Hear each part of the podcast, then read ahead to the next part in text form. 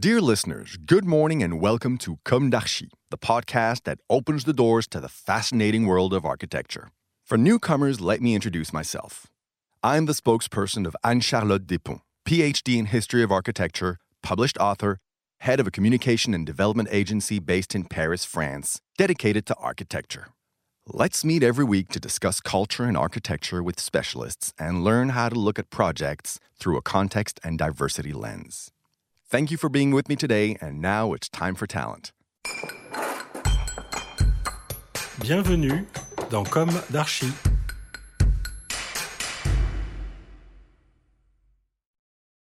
Dear listeners, I am Esther and I am delighted to come back to you today on behalf of Anne Charlotte.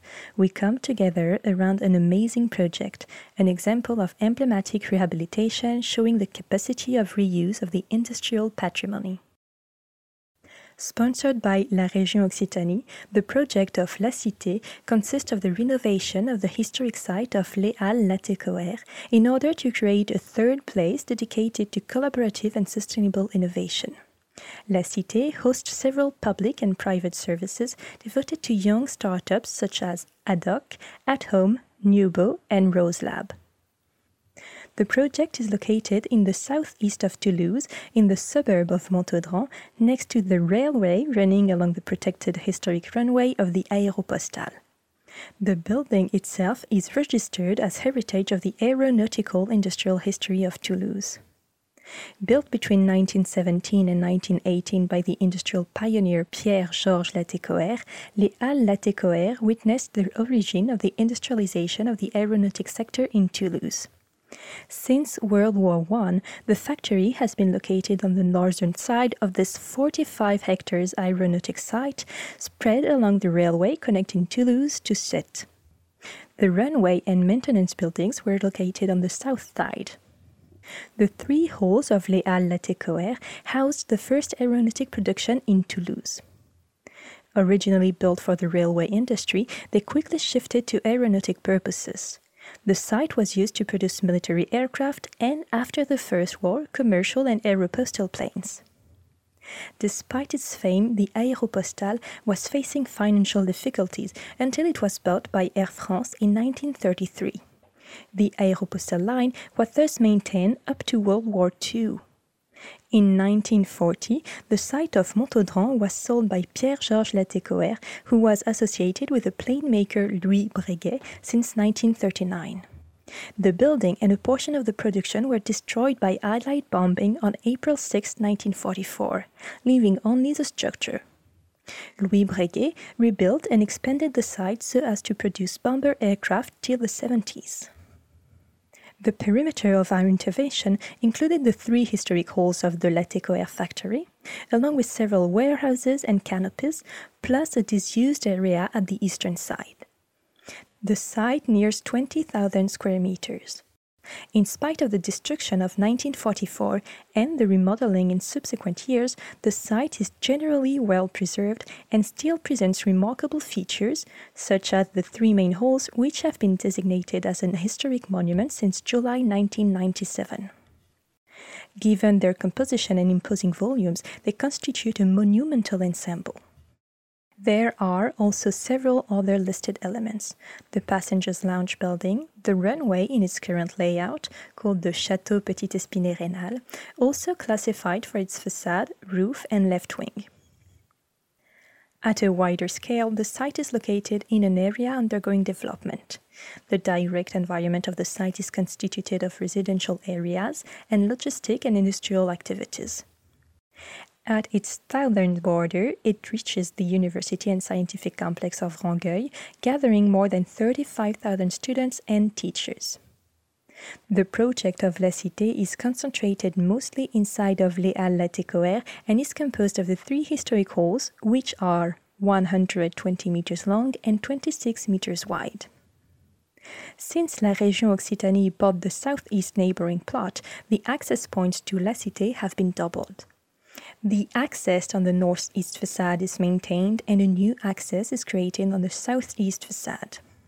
La Cité is composed of co working spaces, meeting rooms, a 20 seats conference room, a restaurant, a fab lab, and a large space for events. Due to the sector dynamism and the needs for additional activities to consolidate this new infrastructure, we suggested a global vision of La Cité encompassing the whole site. Just like the innovative structures that it shelters, La Cité has to anticipate the future evolutions of its surrounding spaces so as to lead its development. In this regard, the project required the renovation of the historic halls shell. The three production halls were gradually transformed after their original construction in 1917 with the renovation laid by Louis Breguet after the bombardment, the transformation into warehouses for Air France, and subsequently the conversion into a factory for UTL from 1960 to 1990. Our project took into account all these successive changes in order to offer continuity with its past evolutions. The longest state of transformation was in its second form, lasting from 1945 to 1953. As the current state still bears signs of that era, the current renovation refers principally to that era. Also, with the idea of revealing the history of the building, the project also refers to its original state, 1917, while complying with the needs of today's program. The transformations are mostly focused on the roofs, framework and covering, the facades and interior features, brick pillars, and rolling bridges. The metal awnings and contiguous warehouses have been demolished to open up the historic facades and offer new openings towards the buildings. The docks have been preserved and converted into an open terrace. The project aims to highlight the existing building, showcasing the whole structure with new additions built as light structures from the floor up and with as little contact as possible with the existing construction. Roof renovation. According to the research conducted by Pierre-Yves Caillault, the historic monument lead architect, we discovered that the two lateral halls historically presented a curved roof structure. Originally, the roof followed the shape of the framework, built in concrete. In opposition to the two lateral halls, the roof of the central hall was subject to little modification through time. Thus, our intervention preserves the shape of the current roofs while adapting them to the new project. We limited the modification of the roofs to the addition of skylights to provide regular and diffuse daylight appropriate to the new internal functions. This implied the renovation of the metal framework with ad hoc reinforcements and replacement of missing or damaged elements. The preservation of the continuous skylights running along the roof ridge. However, the existing layout of the roof has been modified to better suit the new internal program whilst drawing inspiration from its previous historic designs. The project needed the complete removal and renewal of the roof ties in order to renovate the pattern, add a thin layer of insulation, and replace the damaged ties. We kept the skylights of the roof ridge for zenithal daylight and we enlarged and covered with mechanical tiles two openings on the far ends of the roof in order to align them with the glass walls of the facade. This refers to a disposition already used on the southwest facade from 1917 to 1944. After discussions with the regional curator of historic monuments, we decided to preserve the current volumes of the roofs, which made us develop our own wooden prototype shape to fill irregular spaces between elements of the framework. In addition, acoustic insulation was added between the batten and the ties with a 5 cm spacing with a lower batten for both technical and aesthetic reasons. The alternation between the battens is visible on the underside of the roof as it had been in the past facades concept. According to the archive photographs of Léa Latécoère, the main facades were depicted as ornamental facades with a triple arched opening for each nave. After the partial destruction of the building during the war, this unique feature that created a strong identity was replaced and thus forgotten. Thanks to diligent research, several meetings with the Regional Department of Culture, and many debates about the authenticity of the facades, we decided to pay a tribute to their original design, expressing them in a contemporary fashion. Indeed, we opted for a modern reinterpretation instead of a mere reproduction. Thus, the new transversal facades are designed as light facades with the use of vertical twisted metal blades, which reproduce the impression of the former arches depending on the perspective. The southwest facade running along the rail track displays the same pattern, although the blades are horizontally oriented to work as sunshades. The concrete awning pillars sheltering the former loading dock are stripped bare to magnify the structure. Concerning the lateral facade design, it alternates openings and pillars and reiterates the use of vertical blades to mark every entry. This allows a direct and natural lighting of the southwest offices while conserving the alternating rhythm on the facade. Above the main entrance, the blades are horizontally oriented to generate a monumental access awning. Interior layout the project develops a design grid of wooden beams and pillars based on the grid of the existing building. This grid of 5 by 5 meters is filled by either fully glazed panels, panels including a glazed section above a wooden apron wall, or fully wooden panels. All thermal and acoustic insulation is fully integrated into these panels, composing a completely flexible and modular system. The slide construction system on two floor levels is designed to accommodate the most common use in the program, office space. The floor plan allows to create open spaces of about 40 desk stations. The recreational areas are located in between two plateaus and are organized around technical blocks integrating the kitchen blocks, toilets, copy areas, and technical installations, keeping the office plateaus largely open and calm, free of any annex surfaces and equipment. On the upper level, a footbridge connects all the modules around the large central space. Interior restoration. The brick pillars were stripped down to reveal and magnify their variations in color, but also to allow the masonry to breathe naturally. A recessed joint also detaches them visually from the floor and avoids water infiltration by capillarity. The concrete pillars are repaired and the industrial rolling beams are preserved.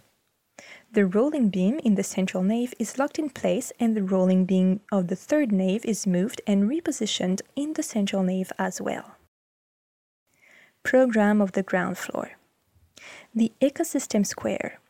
This space is a public square, partly mineral and partly planted to create a cool green environment, a place of free expression and interaction equipped with benches. The space is at the heart of the system, welcoming, uniting, and connecting users. The heart of the ecosystem. At the center are located the services, meeting rooms, catering, and connection to other areas. This is the first space the visitor encounters and, as such, represents the system. It's a place of encounters with the conference room as the crown jewel. Modular in terms of use, its comfort and flexibility contribute to the quality of the whole project. Event space. This space, promoting the Région Occitanie, reflects the activity and dynamism of the Cité and can host various events, exhibitions, conferences, hackathon. The occupation of the space is by definition flexible, and its bare design reflects the aesthetic of the halls. Program of the upper floor. Co-working. The office and shared spaces are designed to be modular and flexible. They are punctuated by informal working areas, phone booths, rest and recreational areas thoughtfully located close to the working spaces. These recreational areas can also become areas for creative interventions by artists hosted on the site. Co-making. The creative workshops dedicated to physical or numeric design are open to the public. The large ceiling height allows for the creation and exhibition of large-scale prototypes. Materials and colors. Thanks to the project, the original materials of the Halles Latécoère are rediscovered and magnified. The brick pillars that had been painted white are stripped down to the bare brick. Thus, at the foot of the pillars, two initial paint colors were rediscovered a khaki green and a yellow, used in the aeronautic industry to designate left and right. Briand and Berthereau used this code to design the identity of the signage system of the project. The concrete structure supporting the industrial rolling beams is magnified again by high pressure sending down the beams and pillars to expose the concrete. The new wooden structures create a contrast and thus accentuate the materials of the industrial architecture of the 20th century, whilst developing a low carbon footprint, symbol of the environmental preoccupations of the 21st century. Thank you, dear listeners, and see you soon with our next d'Archi in English. Bye bye.